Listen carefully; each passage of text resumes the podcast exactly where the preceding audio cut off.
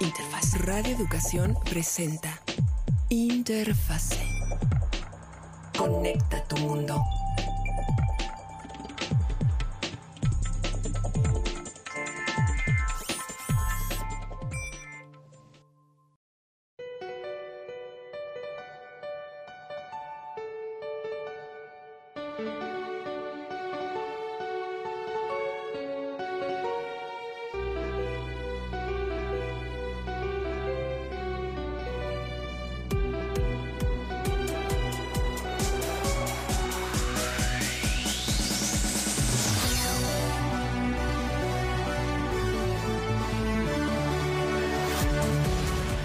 Estimados internautas auditivos, ya estamos con ustedes para entregarles media hora dedicada a la tecnología aquí en Interfase 1060. De parte de todo este gran equipo le enviamos un fuerte abrazo y sobre todo una invitación para que ustedes se queden con nosotros en esta ocasión que estamos en directo desde esta cabina José Vasconcelos, porque hoy estaremos platicando sobre el evento del año de Google, Google I.O. 2023 con sus distintas novedades y sorpresas, otras que son una constante o que han estado desarrollando a través de los años y por supuesto de la mano y de la voz de nuestros especialistas ubicados acá en esta cabina. Yo soy Natalia Luna y saludo a Laura Viadas. ¿Cómo estás? Muy buenas tardes, Natalia Luna. Pues efectivamente nos encontramos desde la Ciudad de México transmitiendo completamente en vivo y sin más preámbulos, porque este medio especialmente dedicado a la tecnología siempre se nos hace cortita. La vamos ajustando para que nuestros expertos puedan aprovecharla, para que nosotros podamos aprovecharla, pero sobre todo para que usted pueda aprovechar de esta experiencia con la tecnología. Eh, eh, por favor, maestro Barús. Hola, Natalia. Hola, Laura aquí en cabina, extrañamente, pero ahora aquí en cabina. Y pues sí, hay, hay menos tiempo en el, en el reloj, menos espacio de lo que necesitaríamos para hablar de tanta tecnología que hay. Así que mejor le paso la palabra a nuestro colega. Master, buen día. ¿Cómo están? Natalia, Laura, Felipe, un saludo a todo nuestro público en cualquier rincón de internet en donde esté. En cualquier lugar del ecosistema de Google en donde se encuentre. Ándele, porque seguramente lo está. Eso casi se lo puedo apostar. Y pues vamos a hablar del Super Bowl de Google. Oigan, pero además permítanme, porque en esos rincones de internet yo quiero recordarles que tenemos una transmisión simultánea a través de Facebook, Twitter y de YouTube. Si ustedes se meten a las redes de Radio Educación y ahí pueden vernos, pueden escuchar, pero sobre todo lo que queremos es que eh, puedan comentar o preguntarle algo a nuestros expertos con respecto al tema que estaremos abordando el día de hoy. Y también hay un número de WhatsApp que es el 5512 33 29 15. Me gustaría invitarles primero a que nos cuenten por qué son importantes por qué en particular el evento de Google I.O. es este, noticia para este programa en esta ocasión. Rápidamente, por favor, Felipe Barros. ¿Por qué es importante? Bueno, no podemos negar que Google es la empresa líder en cuanto a buscadores se refiere, número uno y dos, es la empresa líder propietaria de la plataforma de sistemas operativos líder en el mundo. O sea, es el, el, sistema operativo que más existe en el mundo. No, Windows ya no era, fue en algún momento dado. Hoy Android lo encontramos en no sé cuántos millones, de hecho billones, miles de millones de teléfonos celulares, pero lo hay en televisiones, hornos de microondas, satélites, automóviles, etcétera, etcétera, etcétera. Entonces, por eso es importante eh, este evento de, de Google donde presentan además muchísimas cosas nuevas. Es evento anual, ¿no es cierto? Es un evento anual. Ángel, buen día. Sí dijiste lo de la búsqueda, ¿verdad? Eh, Aparte de los navegadores. Otra búsqueda. La búsqueda. Muchas búsquedas. Ok, ahora, sí que la máquina de hacer dinero más grande de Internet, aún más grande que Facebook, lo que ya es decir. Mucho. Por mucho. Ya, entonces por eso es tan esperada esta reunión cada año. Y en esta ocasión, vámonos con los primeros puntos a destacar. Por favor, Felipe Barús, Ángel. Bueno. Ángel, buen día, toma la palabra. No, de hecho, este, este, hoy es el show de, Felipe Barús para cualquier efecto práctico. Yo nada más voy a hacer algunos apuntes. Lo único que sí te puedo decir es que vi pedacitos del, del evento, los resúmenes, leí bastante de lo que había que leer. Y te puedo decir que hay dos o tres cosas de todo esto que quiero para ayer.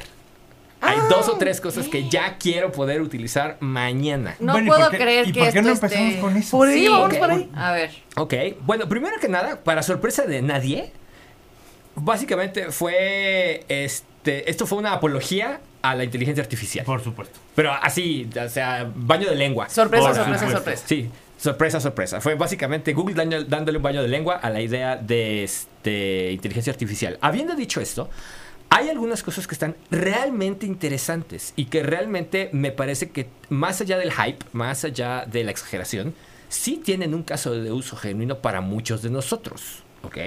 Algo que vi que me gustó y dije, yo ya quiero eso, pero en mi Google Drive para ayer, es eh, Tailwind, ¿ok? Que es el, el ayudante, un ayudante eh, de inteligencia artificial, por supuesto, que se conecta a tu Google Drive. Para los que no sepan, Google Drive es, digamos, la suite de oficina de Google, que es el, el- el- el reemplazo de, de Microsoft Office para cualquier efecto práctico. Tú lo puedes decir, conéctate a estos documentos y en función de estos, tómalos como la base de datos a partir de la cual vas a generar resultados. Y tú le puedes decir, a ver, estoy haciendo un documento de tal cosa, encuéntrame el glosario, créame, el glosario de todos los términos que estoy utilizando en mis documentos. Listo. Oye, a ver, encuéntrame, sácame un resumen este, de todas las, eh, eh, todas las conclusiones que saqué en función de esto. Para los que utilizamos documentos, que hacemos propuestas, que estamos haciendo toda una serie de cosas, Sí, es- básicamente es un regalo del cielo. Sí, exacto. Claro. su- Suena a la varita mágica. Suena ¿Cómo, se llama? Tel? Tailwind, viento de cola. Tailwind. Ajá.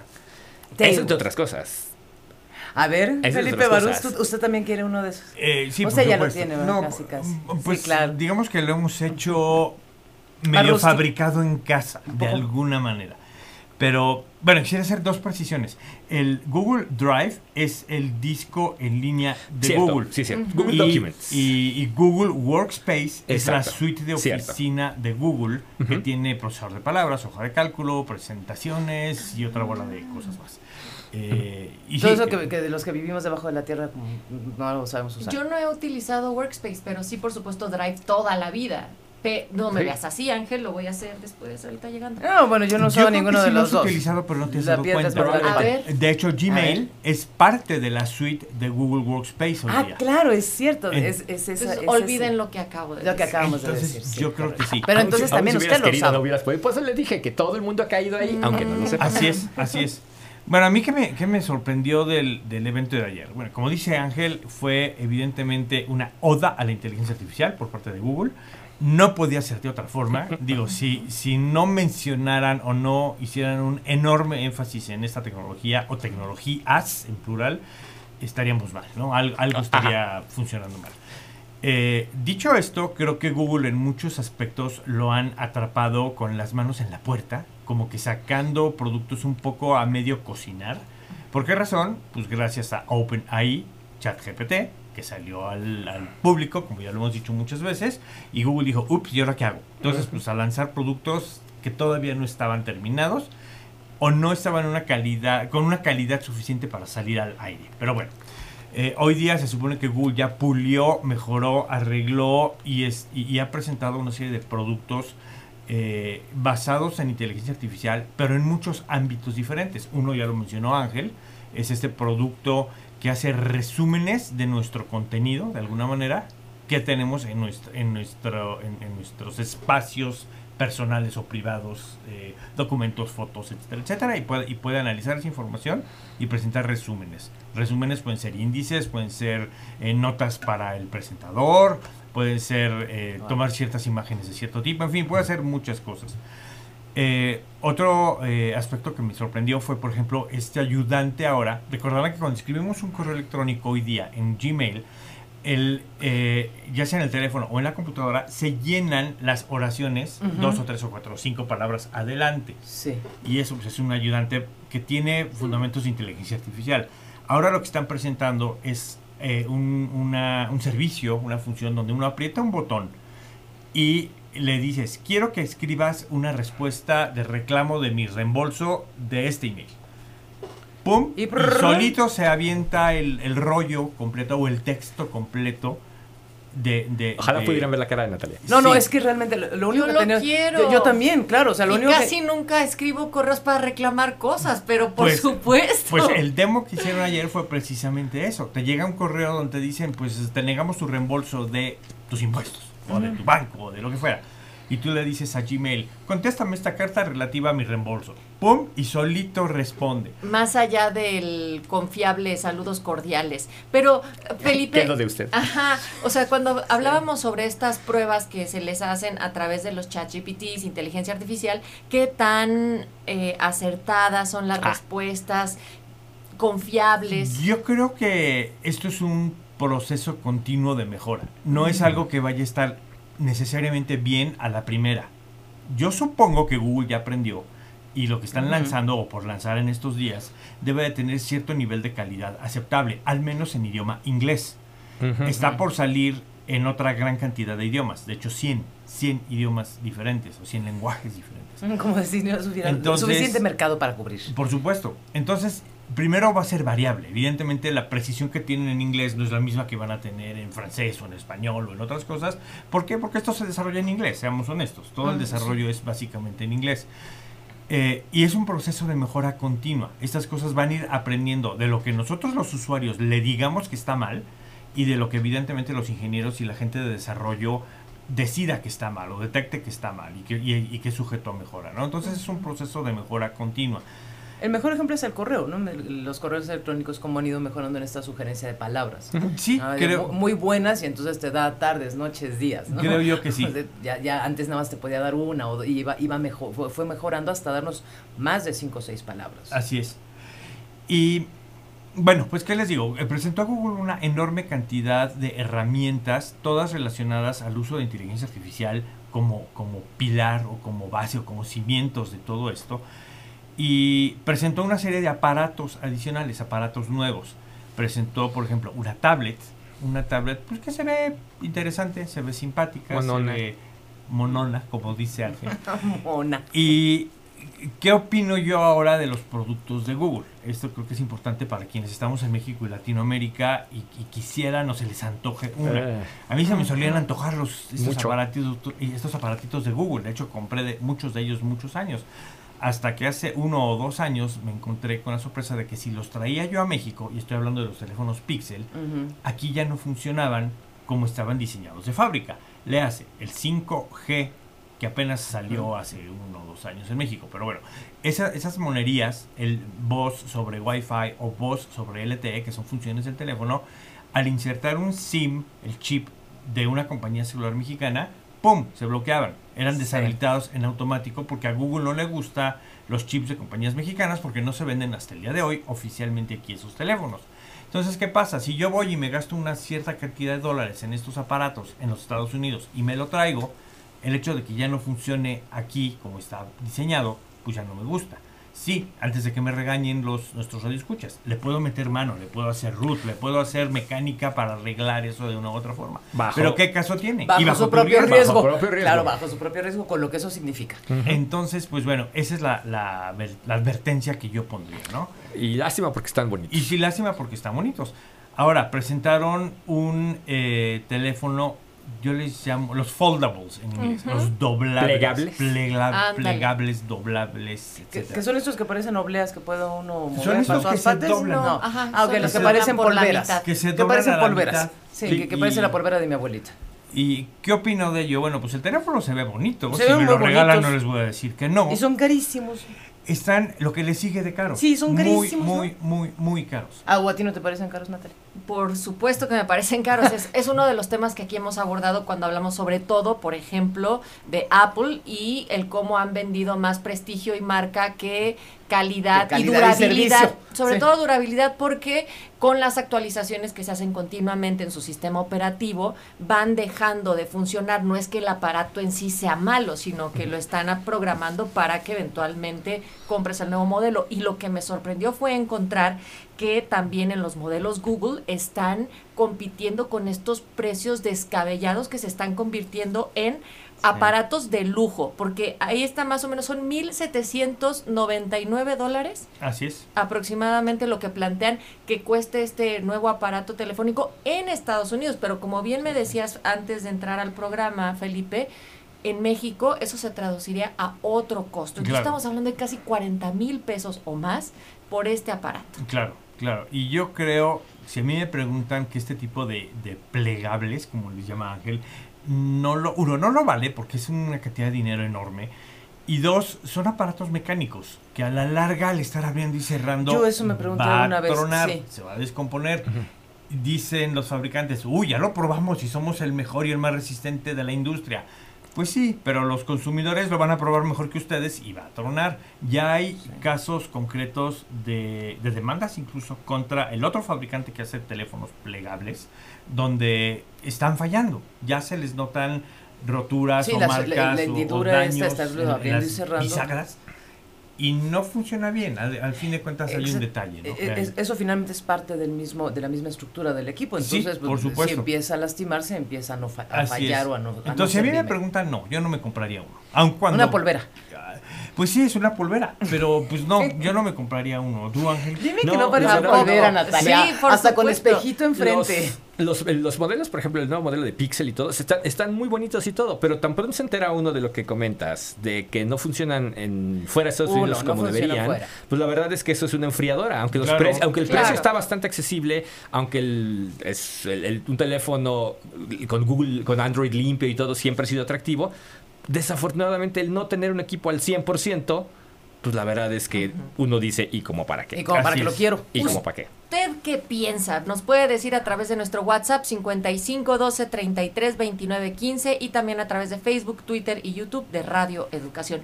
¿Qué más sí te gustó? Uy, no, hay unas cosas que están maravillosas. La música. Imagínese que así como usted puede utilizar la famosa inteligencia artificial generativa para hacer textos, para hacer imágenes, ahora No. puede usar música. Que lo decíamos de la inteligencia- la semana el- pasada. El, programa Sí. pasado, ¿no? Sí, Ajá. tú le puedes poner, eh, por favor, música electrónica con un ritmo lento y que suene como a fulanito. Como, ajá, y sí. uf, listo, ahí tienes horas de música con las con, Sí, ya- con características que tú especificaste. Ya no solamente son las palabras, las composiciones, la música como estructura completa. Y los derechos de reproducción de Ah, esto. no hay problema, se dice Google, porque no utiliza ni voces ni sampleos existentes. Todo, todo es Original. original, completamente nuevo. ¿Y a quién le pertenece? ¿A- ¿Le pertenecería a Google? Ahorita nadie sabe. Ni nadie lo pregunta. El tema de los Tampoco. derechos de autor de Solamente contenido. nos ocurrió. Tiempo, tiempo, tiempo. El tema de los de derechos de autor de contenido generado por inteligencia artificial está todavía en.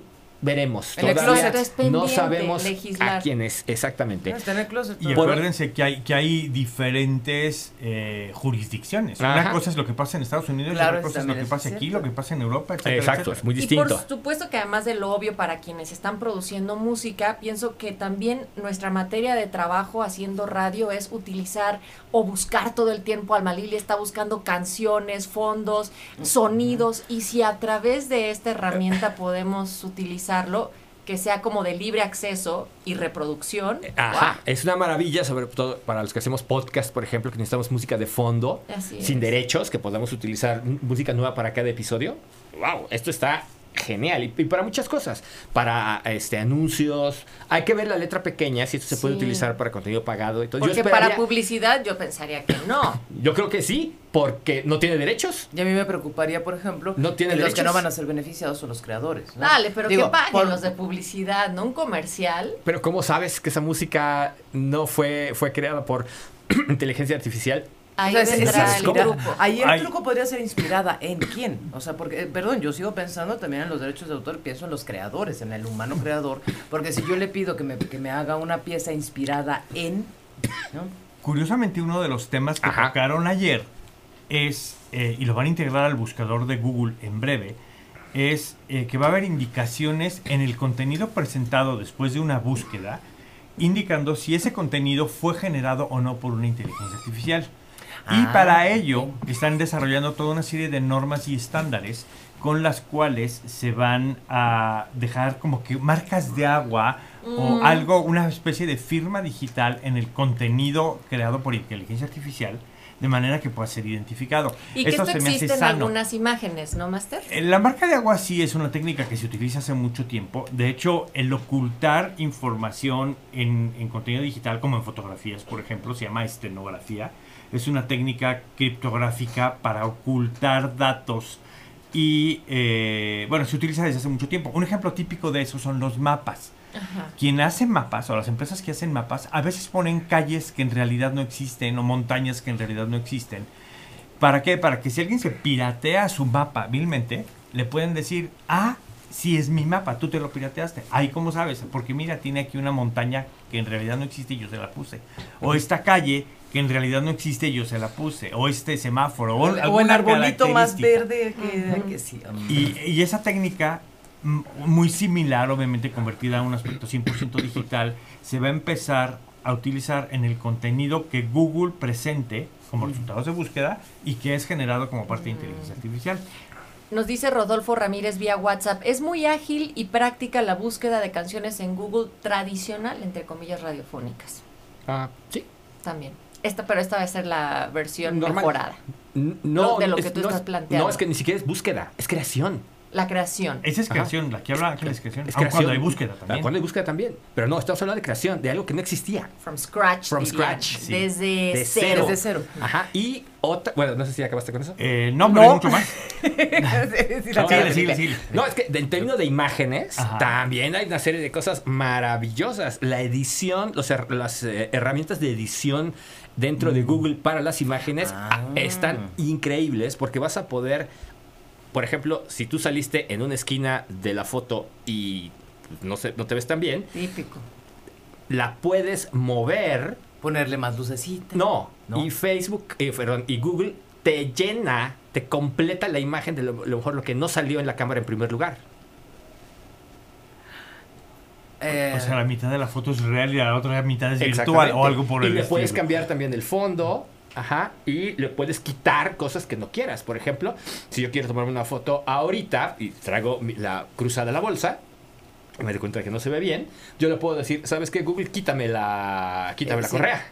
Y llena los espacios que no o sea, ya sin el trabajo de la edición, porque eso se hace cuando, cuando estamos trabajando, trabajando en edición, ¿no? O vamos recortando píxeles, vamos rellenando. Eso ya lo hacíamos desde hace mucho rato. Por eso, pero eso me refiero. Ahora sería automático. Ajá. O sea, si yo, por ejemplo, salgo esa foto y no se me ve esto, a la hora de que yo me muevo, ajá, Google me completa el brazo. completa. Te pone un brazo ahí. No sabes de quién, pero. Es que es el mismo principio con la información. No, sí, porque podría ser Exactamente. En, una edición de imágenes lo que se haría. La información de la foto, Ajá, claro. el editor llena lo que falta.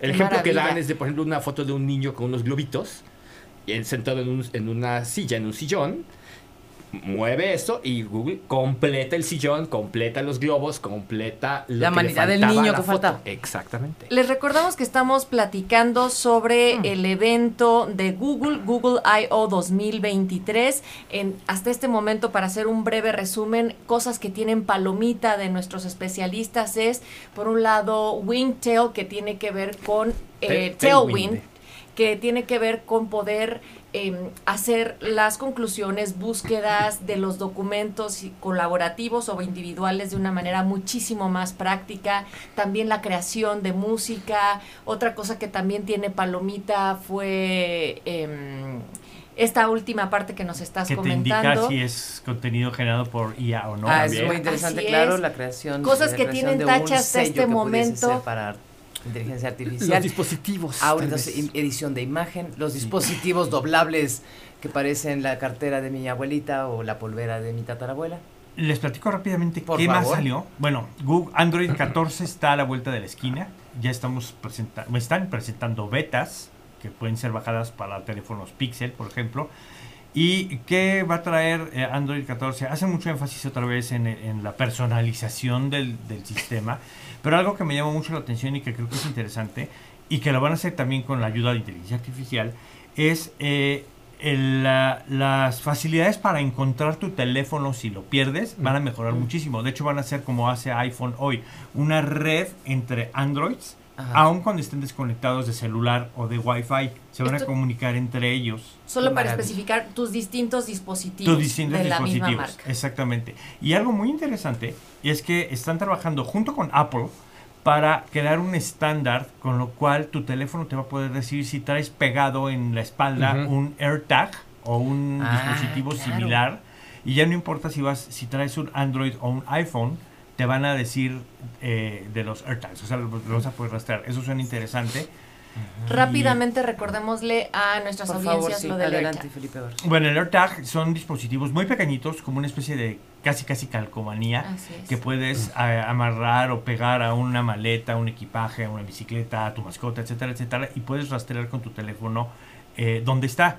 Pero lo importante de esto es que no solamente tu teléfono lo sigue, sino todos los dispositivos similares, estoy hablando en este caso de Apple, de iPhones, cercanos, lo van a detectar y lo van a reportar a la red. El único que puede identificarlo y saber que ese es tu tag o tu mascota o tu bicicleta, eres tú pero también se han utilizado maliciosamente. Exactamente, es también eh, es una suerte de seguridad del hecho de poder eh, tener este monitoreo. Así es. Entonces, eh, ya están creando los mecanismos para evitar que alguien te pegue un AirTag de un maloso y te pueda seguir a tu casa. O tu coche, por ejemplo. O tu coche. Entonces están eh, trabajando en conjunto estas dos grandes empresas para desarrollar los mecanismos de seguridad eh, en este tipo de herramientas de rastreo. Y esto basado con técnicas de inteligencia artificial, de criptografía, de seguridad y de redes de los mismos teléfonos independientemente de que estén conectados a redes celulares o Wi-Fi o no. ¿Y eso estaría ya, eso ya está listo o estaría en proceso? Estamos para lanzarlo en, este en las próximas semanas, próximos meses. O sea, es algo que... que sí vamos a ver en este Esto en, este concreto en Android va a salir eh, antes de octubre. En octubre se presentan los nuevos pixels. Entonces yo creo que por ahí de septiembre debe de estar saliendo Android 14 ya liberado y estos serie de productos con estas funciones. Tenemos todavía un par de minutos, por favor, de todos los, todos los demás. tenemos por allá un WhatsApp, una llamada. Tenemos un mensaje a través de nuestra transmisión en YouTube y nos dice Julio Poisot de María. Saludos ah. desde mm. Tuxpan, Veracruz. Claro. Cada día se acelera más el desarrollo y aplicaciones de inteligencia artificial. Nos dice gracias por este programa. Gracias a ti por ponerte en contacto. No, muchísimas y, y le quiero decir a, Julio, justamente ayer me envió un correo electrónico que vi ya bastante tarde, por cierto, respecto al gran trabajo que están haciendo para hacer software educativo y me gustaría eh, planear y programar, hacer un programa sobre ese producto o esa serie de productos que hace Julio y su equipo de trabajo. Está quedando aquí eh, al aire, en vivo, esta propuesta, esta invitación, así que Julio, pues por favor, tendrá que responder en directo a alguno de nuestros expertos en cabina. Paulus Canutus nos dice que dedito, así de que está chido, gracias, sígale, Master. Google Maps. Híjole, Google Maps. Eh, ahora, a, a, todos amamos Google Maps. Google Maps es mi pastor, siempre Si ponen el mapa de la Ciudad de México y ven monumentos, Bellas Artes, el Ángel de la Independencia, etcétera, y le pican al dibujito del monumento ahí sobre el mapa, se les va a abrir una pantalla donde pueden volar literalmente en, en, en 3D eh, sobre la zona. ¿Ahorita eh, ya? Ya, ahorita ya, ya, ya, ahorita ya lo puedes hacer. Y está realmente. Natalia, concéntrate, por favor. Y aparte, lo del Immersive View, que ya puedes ver tu ruta desde ah, arriba. Sí, claro. Como si fuera punto de vista de, pájaro. punto de vista de dron. Tú puedes decirle, ¿sabes qué? Quiero llegar del Ángel de la Independencia a Radio Educación. Órale, perfecto. Normalmente te muestra la ruta en el mapita. Pero quieres ver realmente qué es lo que vas está a ver. pasando ahí? Y si le puedes hasta el horario, si le dices más o menos como a qué hora necesitas llegar o todo, te puede dar también, inclusive te puede representar hasta la cantidad de tráfico que probablemente pudieras encontrar. Y qué maravilla, porque normalmente el Street View o la vista de la calle que tiene Google Maps a un, ángulo de 360 grados nos ayuda para realmente ubicar hacia dónde vamos, de qué color es el edificio de al lado, etcétera, mucho más que aplicaciones como Waze, que también sé que son muy populares y a veces nos acostumbramos muy bien a usarlos, pero que no nos dan referencia literal de las calles y del sitio en donde nos dirigimos. Claro, no, no, no necesariamente está actualizado, pero ciertamente te da una mucha mejor idea de a dónde vas y qué es lo que vas a ver alrededor. Literalmente puedes saber si hay árboles o no, o qué, qué está pasando, ¿no? Ay, es increíble este, esta, nada más imaginarnos poder estar volando alrededor de Bellas Artes. Sí. Eh, bueno, evidentemente no nos va a alcanzar hoy el tiempo para recorrer todo. Hay un par de puntos muy interesantes también de esta reunión, de este 2023 de reunión de Google, así que, pues bueno, lo tendremos que dejar pendiente. ¿Le parece bien?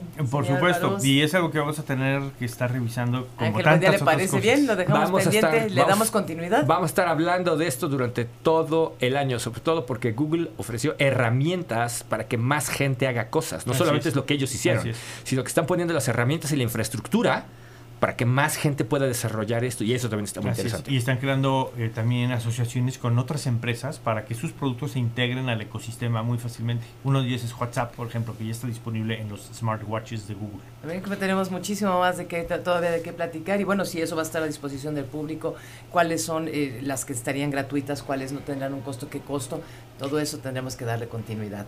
Natalia Luna nos Cosa vamos a y pendiente que todavía, por ejemplo, Apple no ha logrado concretar en sus Apple Watches, que no tienen WhatsApp como tal para que puedas contestarlo y demás. Pero como dice, señorito, es la competencia. Ya sé. Como dice usted. Eres, la única que lo defiende. No, no lo estoy con esta imagen todo lo contrario. Con la imagen de Natalia Luna, hoy, hoy, está señalando directamente que no está funcionando. El programa especial va a ser el día que Natalia tenga una.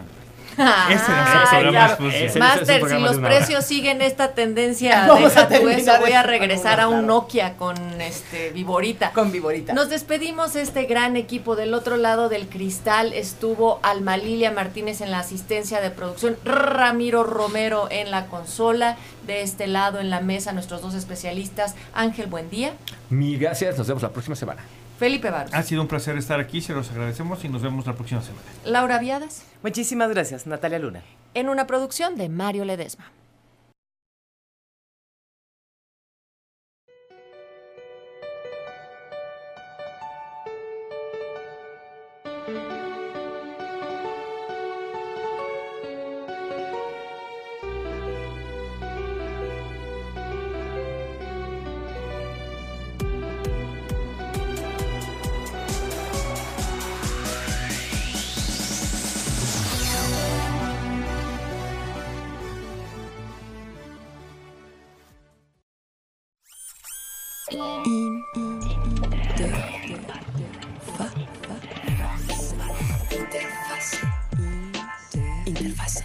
Escuchamos el próximo programa en Interfase.